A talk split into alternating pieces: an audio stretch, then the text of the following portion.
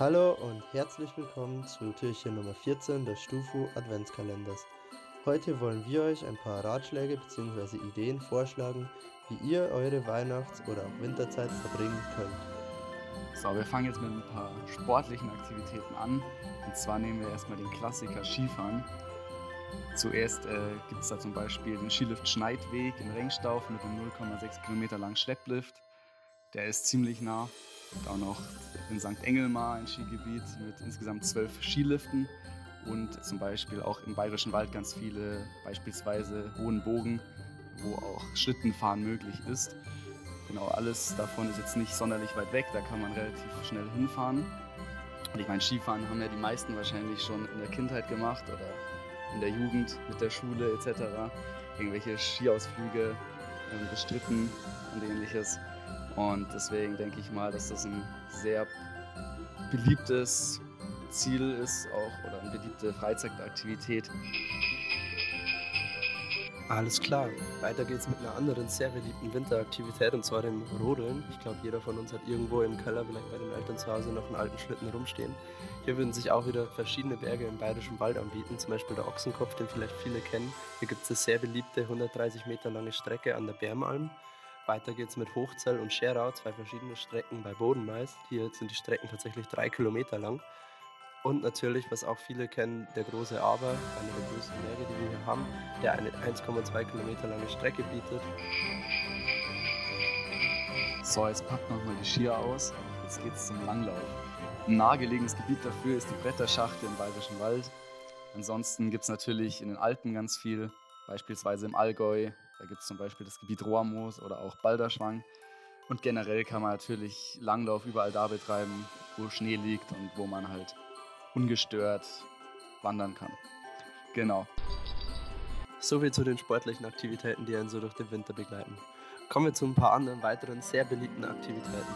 Zum Beispiel könnte man, bietet sich Regensburg super an, ein Eishockeyspiel besuchen. Die Eisbären in Regensburg würden zum Beispiel noch am 18.12. gegen Bayreuth spielen. Und wir bleiben gleich mal bei der Donau-Arena. Für jeden, der kein Eishockey-Fan ist, ist natürlich auch Schlittschuhlaufen eine super Alternative, um in der Arena laufen zu können oder sich in die Arena generell zu begeben. Üben kann man sich da äh, im Eislaufen an sich, aber auch für alle, die noch nicht alt genug für eine richtige Disco sind, gibt es den Discolauf regelmäßig und auch da kann man natürlich gerne hingehen. Und für alle, für die weder ein Eishockey spielen noch Schlittschuhlaufen was ist, bietet sich immer noch an, in der Donauarena oder auch im Prüfeninger Wintergarten Eisstockschießen zu gehen. Was weniger anstrengend ist die folgende Aktivität, und zwar das Backen. Allseits beliebt sind natürlich Plätzchen wie Vanillekipferl oder auch meine Lieblingsplätzchen, die mit Nutella. Da gibt es natürlich jetzt mehrere Rezepte auf Chefkoch oder ähnlichen Plattformen, aber ihr könnt euch die ja selber raussuchen. Für alle, die trotzdem raus wollen und ihre Hände vielleicht an einer warmen Tasse Glühwein wärmen wollen oder gebrannte Mandeln essen wollen, sind natürlich Christkindlmärkte immer eine super Idee. Beispiele, für die es keinen weiten Weg braucht, wären zum Beispiel die vielen kleinen Christkindlmärkte in Regensburg. Oder man gibt mal sehr viel Geld aus und schaut zur Gloria. Des Weiteren gibt es natürlich den großen Nürnberger Christkindlmarkt, der den meisten bekannt sein sollte, oder auch in Abensberg. Grundsätzlich kann man sagen, dass die meisten Christkindlmärkte in Bayern sehr schön sind. Weitaus ruhiger ist natürlich das Winterwandern im Wald oder auch das Schneeschuhwandern.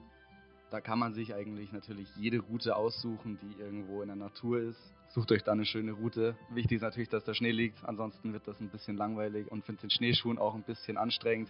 Aber ich glaube, das haben sich die meisten schon gedacht.